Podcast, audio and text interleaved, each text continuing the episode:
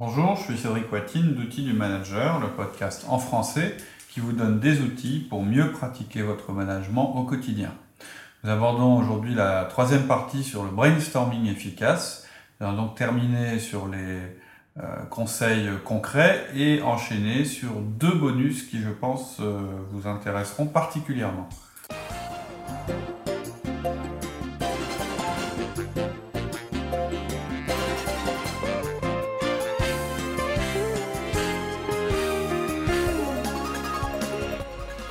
Cédric. Bonjour Laurie, on continue. Brainstorming, troisième et dernière partie.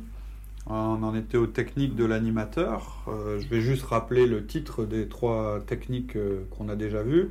La qualité du brainstorming sera aussi faite par l'animateur. hein. C'est clair. important. hein. C'est clair. C'est important. Donc première, euh, première règle, la taille idéale pour un groupe de brainstorming, c'est 5 à 7 personnes. Deuxième règle, 15 minutes, c'est la durée maximum. Troisième règle, si c'est possible, il y a une activité physique ou différente juste avant le brainstorming. Une, une pause, c'est suffisant. Sur les personnes, on n'oublie pas de mixer les personnes, même Ouais. d'à côté des différents services et tout, c'est important. Ouais, c'est pas mal d'ajouter une ou deux personnes un peu naïves, si c'est voir- possible. hein. Ils C'est n'ont rien à voir avec, ouais. euh, C'est pas obligatoire parce que le service. Euh, au bout d'un moment, on, on réussit euh, à se mettre dans cette. Quand, quand on en a fait beaucoup, on réussit à se mettre dans cette Dans cette position un peu du naïf. Quatrième règle, bon, je vais répéter une des règles de base. Vraiment, vous refusez tout commentaire négatif ou toute critique. Dès que vous entendez quelqu'un qui dit ouais, tu rigoles, ou bien attends, ça marchera jamais, ou bien attends, n'importe quoi, ou ce genre de truc, vous notez pas. Donc, comment il faut réagir? Parce que qu'il n'y ait pas de critique ou de commentaires négatifs, on l'a déjà dit dans, dans les règles. Comment vous, quelle est la technique pour réagir? Quand quelqu'un dit ça, vous notez pas la remarque déjà, et vous vous retournez vers le groupe et vous dites juste, et je vous rappelle les règles, euh, pas, de négativ- pas de négativisme ou de négativité, enfin pas de choses négatives, euh, pas de critique. Vous regardez pas la personne qui a fait la critique, parce que vous risquez de la mettre mal à l'aise, puis là vous avez tout gagné, elle va plus parler. Vous regardez le groupe euh, en- dans son ensemble, son puis vous redémarrez tout de suite. Allez, qu'est-ce qui me donne une autre idée? Allez, une bonne idée, donnez-moi une bonne idée, comme ça. Hein, comme ça, vous enchaînez, vous gardez l'attention intacte. Vous verrez que quand quelqu'un commence à critiquer, le danger, c'est qu'un autre se mette à critiquer aussi, ou qu'un autre se mette en mode Et défense. le fil et tout Ah, le là, monde idées. quoi. Là, euh, la tension baisse, et puis c'est Un fini. bon moyen pour relancer le groupe, c'est aussi de reposer la question du départ, Ouais, ouais, tout à fait. de remettre tout le monde dans le contexte. Ouais, tout à fait. Comment améliorer ça? Mais faut pas que ce soit long. Faut pas que vous parliez trop longtemps. Euh, faut que ce soit bref. Même les idées, faut qu'elles soient brefs. Euh, brèves. Même quand vous comprenez pas très bien ce que la personne euh, a dit, vous pouvez faire un petit sourire en haussant les épaules, d'un air de dire ah c'est pas, euh, et puis l'écrire. Puis la personne, si vous écrivez pas exactement ce qu'elle a dit, vous le dira. L'animateur doit être comédien un petit peu. Ouais, ouais. Donc c'est ben, vraiment. c'est un peu le cinquième point, c'est amusez-vous. Faut pas hésiter à être euh, avenant, dynamique, à remercier les gens qui donnent des idées. Euh, quand une idée qui est marrante, il faut rigoler. Euh, applaudir même, ouais, pas mal celle-là. Applaudir, hausser le ton. Hausser le ton. euh, euh, vous me- plus vous mettrez une ambiance détendue, plus les gens vont contribuer. Plus ils seront à l'aise, plus ça va partir dans tous les sens. Euh, sixièmement, cultiver l'énergie. C'est un petit peu la même chose que ce qu'on a dit juste précédemment. Plus vous allez être énergique, plus le groupe va l'être. C'est-à-dire plus vous allez parler fort, plus ils vont parler fort. Euh, bon, sauf si vraiment vous, vous y allez trop et où ça va, ça va les impressionner. Euh, N'hésitez pas à vous approcher du groupe dès que le rythme descend, euh, puis que les gens commencent à plus trop suivre. Vous vous mettez au milieu, vous allez avec eux. En fait, vous allez les chercher physiquement. Vous y allez, allez, allez, c'est quoi vos idées là? Allez. euh. Et puis, euh, même en interpellant les gens.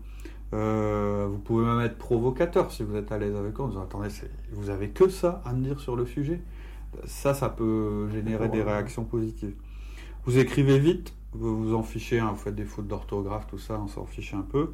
Euh, en plus, on n'a pas le droit de vous critiquer, donc euh, allez-y. Euh, vous faites répéter, par par exemple, si vous êtes en train d'écrire quelque chose et puis qu'il y a une autre idée qui arrive, vous levez la main euh, à la personne en disant ouais ouais je note et puis je suis euh, j'arrive, je suis à toi. Je Le suis à toi ça doit être un show. Ouais ouais ouais c'est ça. Ça doit être- Euh, moi, j'en ai vu qui était animé par Mark Haussmann, c'est quelque chose. Quoi. Il Ouais. court partout, euh, il, interpelle en permanence. euh. C'est clair que pour animer une session de brainstorming, l'idéal, c'est d'avoir un I. Parce que les I, c'est les plus à l'aise. C'est ce qu'on a dit au début, c'est les plus à l'aise dans le cadre du brainstorming. Mais si jamais vous devez choisir un animateur euh, dans votre équipe, prenez un I, hein, c'est clair. Maintenant, si vous, vous n'êtes pas I ou que vous n'avez pas de I dans votre équipe, ce qu'il ne faut pas oublier, c'est qu'on a tous les quatre profils dans notre personnalité. hein. C'est vraiment une question de mise en condition. Vous avez bien compris que le disque, il ne juge pas le fond des personnes. Il juge vraiment leur euh, comportement, leur attitude, leur mode de communication. Ça veut dire que tout le monde est capable d'agir selon un mode qui n'est pas euh, Donc il faut aller forcément chercher le i qui est caché en soi. Complètement. Mais tout le monde en a. Quand vous faites, vraiment, hein, ça je le pense, quand vous vous mettez à une table pour faire votre budget, vous vous mettez en profil, euh, automatiquement en profil C. Vous vous calmez, vous commencez à regarder les chiffres, vous commencez à être analytique, euh, vous mettez pas euh, la musique à fond et vous n'êtes vous pas en train de courir partout dans la pièce. Là, c'est l'inverse. Euh, il faut vraiment vous mettre dans la peau d'un I si vous ne l'êtes pas. Il faut vous mettre en condition, vous aussi, en tant qu'animateur. Et euh, l'idéal, même si vous connaissez bien votre équipe, c'est de vous appuyer sur les I qui sont dans votre groupe. C'est-à-dire vous mettre en phase avec eux parce que c'est eux qui vont, qui vont emmener le groupe. Et donc vous avez essayé de les impliquer euh, pour qu'ils contribuent et que du coup, euh, par effet de- d'entraînement, on va dire, euh, ils entraînent les autres. De toute façon, ça se repère quand même. Bon, on vous a donné. euh, c'est peut-être pas inutile d'aller d'aller réécouter d'ailleurs les, les podcasts sur les différents profils, en particulier celui sur le I. Un I, ça se repère. euh, C'est un des profils qui se repère quand même le plus facilement en plus. Celui Donc qui parle souvent. voilà, même c'est la façon dont il est habillé, la façon dont il se comporte, comment il bouge, etc.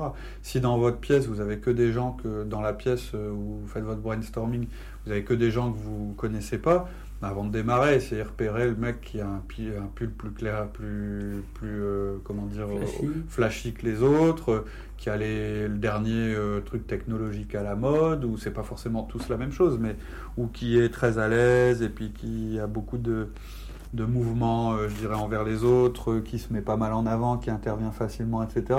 Des Ou- capacités de communication. Voilà, des capa- voilà, de- de- Ouais, qui accorde de l'importance aussi aux gens, mais aussi à sa personne, euh, qui est à l'aise, qui va peut-être se lever pour parler alors que les autres restent assis, euh, qui va mo- mobiliser le temps de parole alors qu'il n'a pas grand-chose à dire, ou qui a toujours, qui à chaque fois qu'il dit quelque chose l'il- l'illustre avec une anecdote, etc. Ce type-là, vous vous dites tiens, ça va être un allié tout à l'heure quand je vais faire mon brainstorming.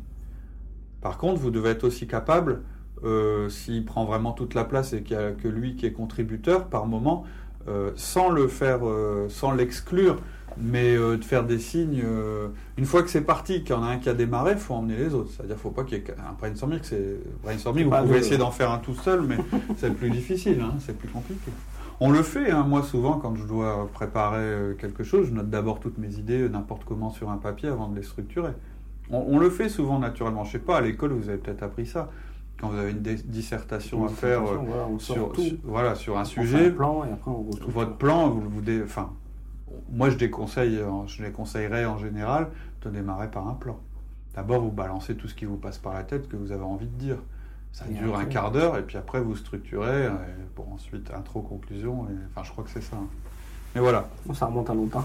ça remonte à longtemps, mais bon, moi je commence à avoir des enfants qui sont, qui sont en âge, donc euh, ça, ça revient vite. Mais d'ailleurs, c'est amusant. On fera un podcast, comment faire une dissertation. C'est peut-être pas, c'est pas vraiment le sujet, on n'en fait pas beaucoup en entreprise, mais quand même, on voit que même pour faire une disserte à l'école, déjà- on nous a demandé de commencer un petit peu, alors peut-être en délirant moins que, que ce qu'on fait quand on fait un brainstorming, mais quand même, ça toujours démarrer par une période où on n'est pas dans un mode structurant.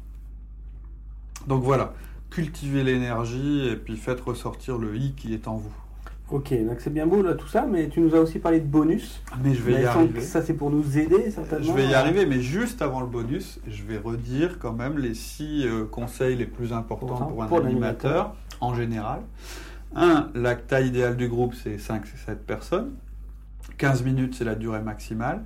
Si possible, vous faites une pause à- ou bien une rupture de rythme avant le brainstorming. Vous refusez tout commentaire négatif ou critique sans en faire un, un- un- je veux dire, un événement important. Vous dites juste non, non, eh, pas de critique. Et puis hop, allez, donnez-moi d'autres idées.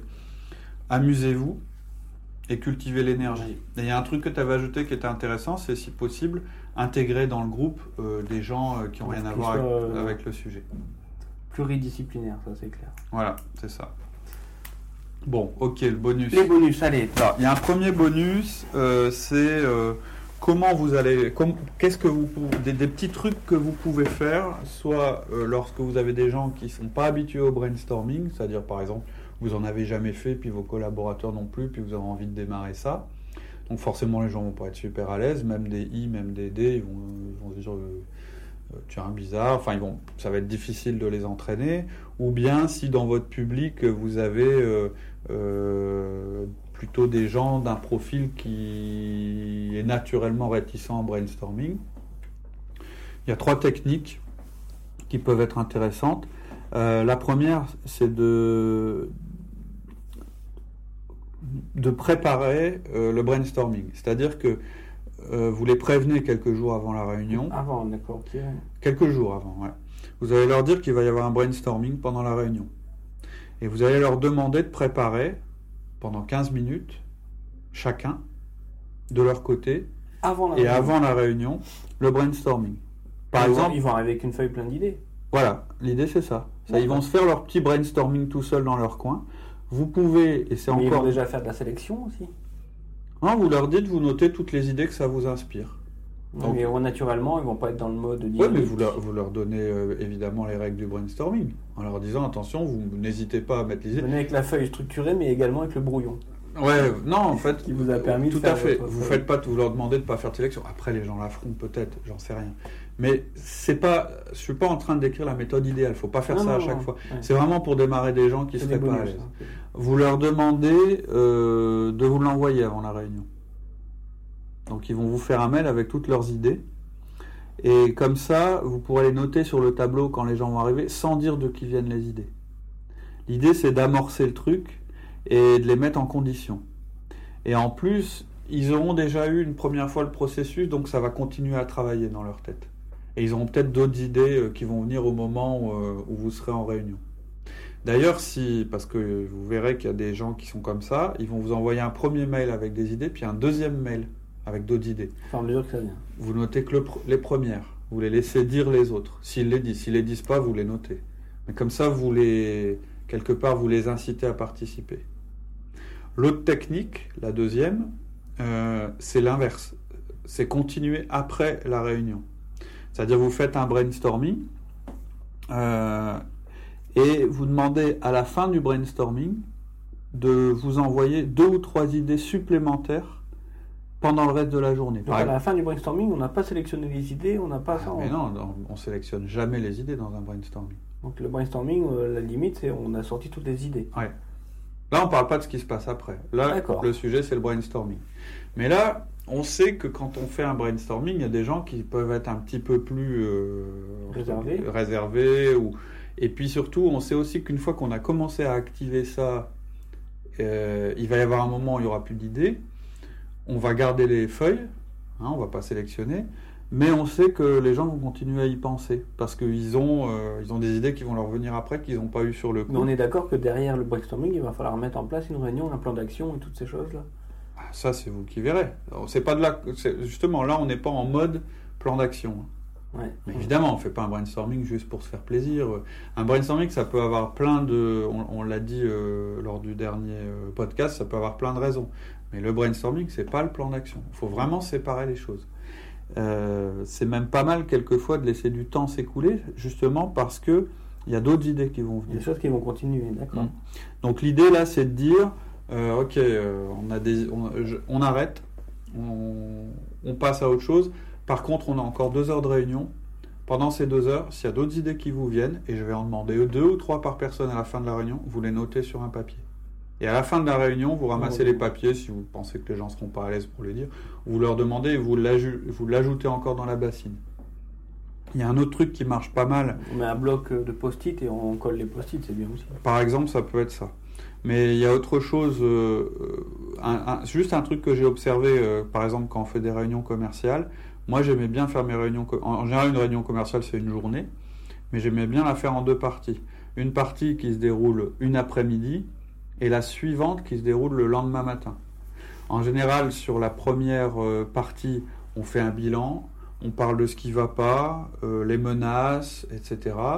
À la fin, on fait un petit brainstorming non structuré. Et puis les gens vont manger, ils dorment. Et le lendemain, La on re- porte conseil. voilà, le Tout ça, ça va un petit peu. euh, Personne n'a dormi, ils ont dormi comme ça, ils ouais. Ouais, peut-être ça va les empêcher de dormir. Mais le lendemain matin, on peut commencer par exemple d'ailleurs par un petit brainstorming. Et là, on passe sur la phase solution et plan d'action. Parce que c'est pas les mêmes modes de pensée.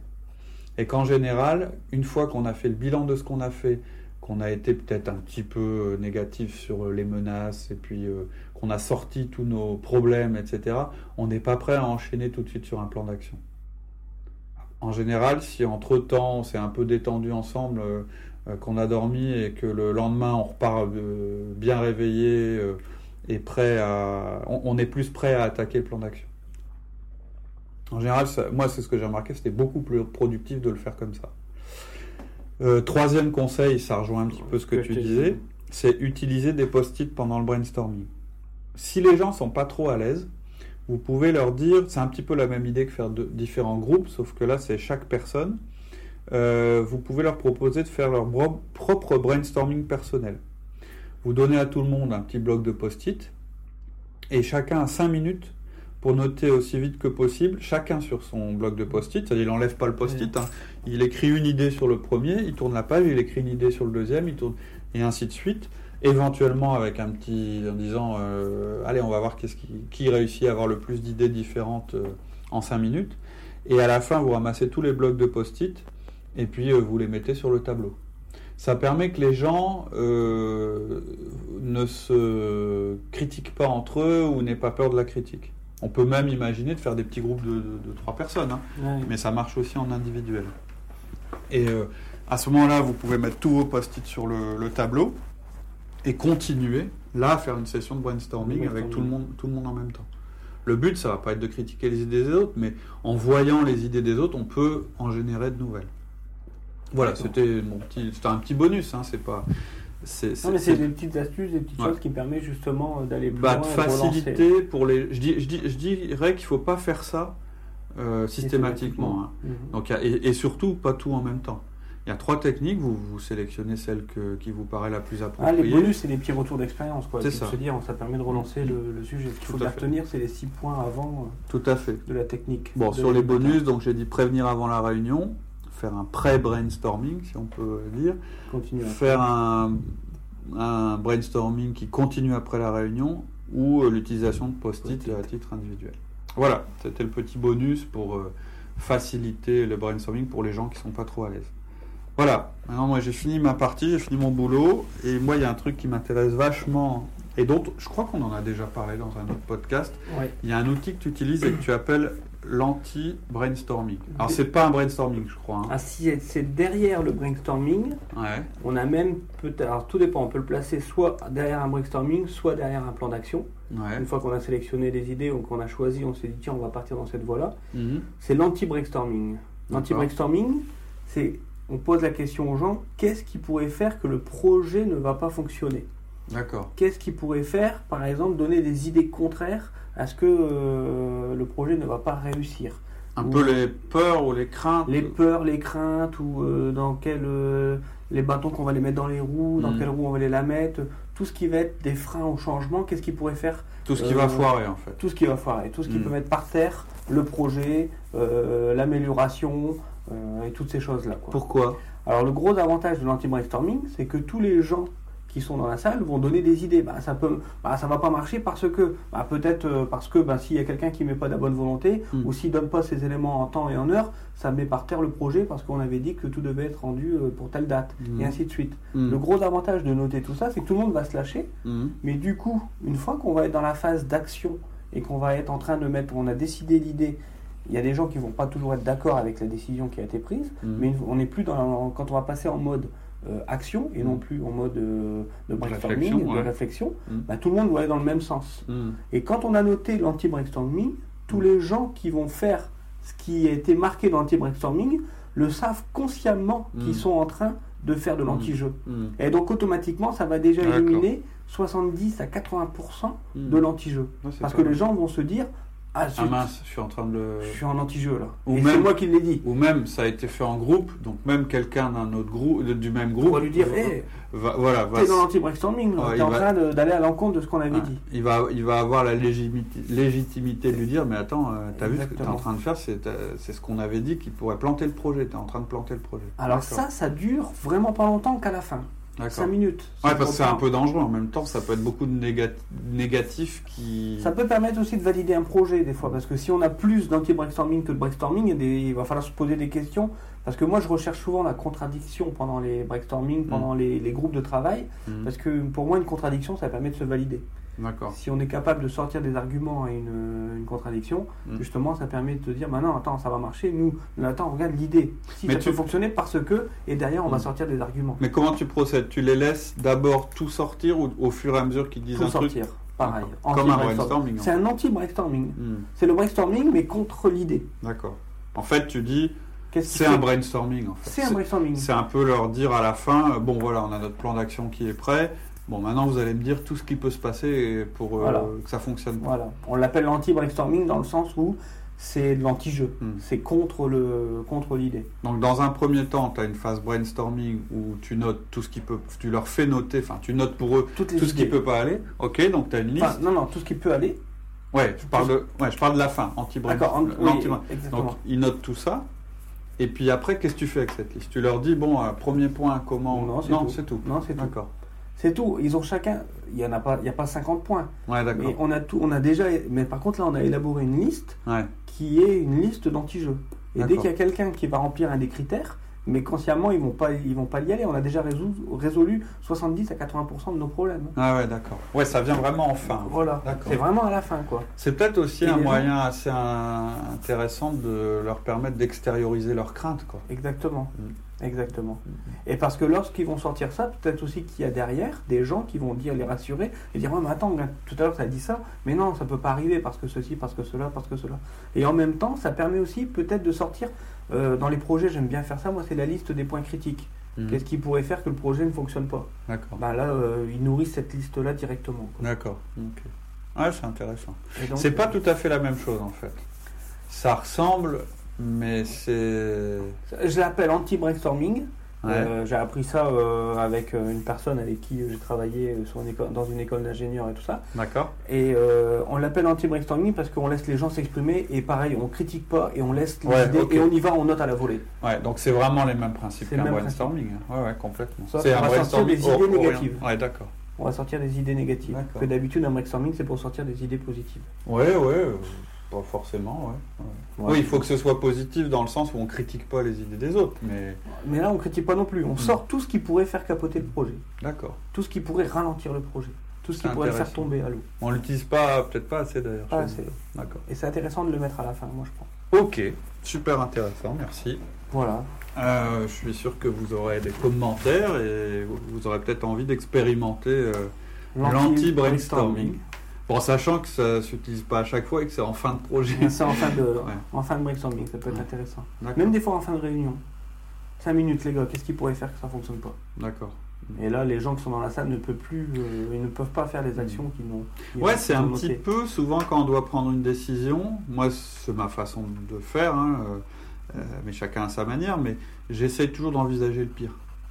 On dit envisager le pire pour vivre le meilleur, c'est dire bon allez. C'est ce que j'appelle la, la liste des points critiques. Au pire, qu'est-ce qui va se passer? Le Voilà. pire du pire, qu'est-ce qui peut me tomber dessus? Bah c'est ça. Ok. Est-ce que c'est si grave que ça?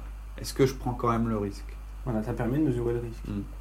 Et là, ça puis- permet et- aussi d'emmener l'ensemble du groupe. Ça, c'est Mm. important. Ouais. Et puis, les gens qui sont euh, anti-changement, Mm. ils, se- ils se coincent tout seuls. Quoi. Ouais. Ouais, c'est intéressant.